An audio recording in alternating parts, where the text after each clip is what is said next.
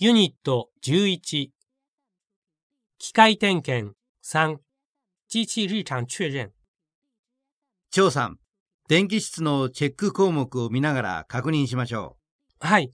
まずは高圧ボルトメーター1万ボルト。う。右側の切り替えスイッチを回して確認してください。その UAB、UBC、UCA、O のラベルは貼ってあるもの。はい。3つとも1万ボルト。大側の電圧は0ですね。その ABC 側は交流電気の3層。日本の呼び方は RST 側。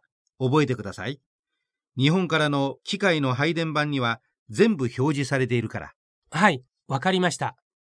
その次は低圧ボルトメーター1、380ボルト。低圧ボルトメーター2、200ボルト。200ボルトは日本から輸入した設備専用ですね。そうです。各配電盤のアンペアメーターも確認して。380ボルトの配電盤の電流は低いですね。ほとんど使ってないのですか？そうです。工場立ち上げ時の設備は全部日本から搬入。中国の機械は今年から少しずつ使い始めた。まだ量も少ないし、フル稼働でもないから。でもこれからはどんどん導入すると思います。だから予備の電気はいっぱいあります。それは楽しみですね。最後は保証コンデンサー。上の力率メーターを確認して。指針は微妙に動いていますね。そうです。工場全体の力率を示しています。すみませんが、力率とは何ですか？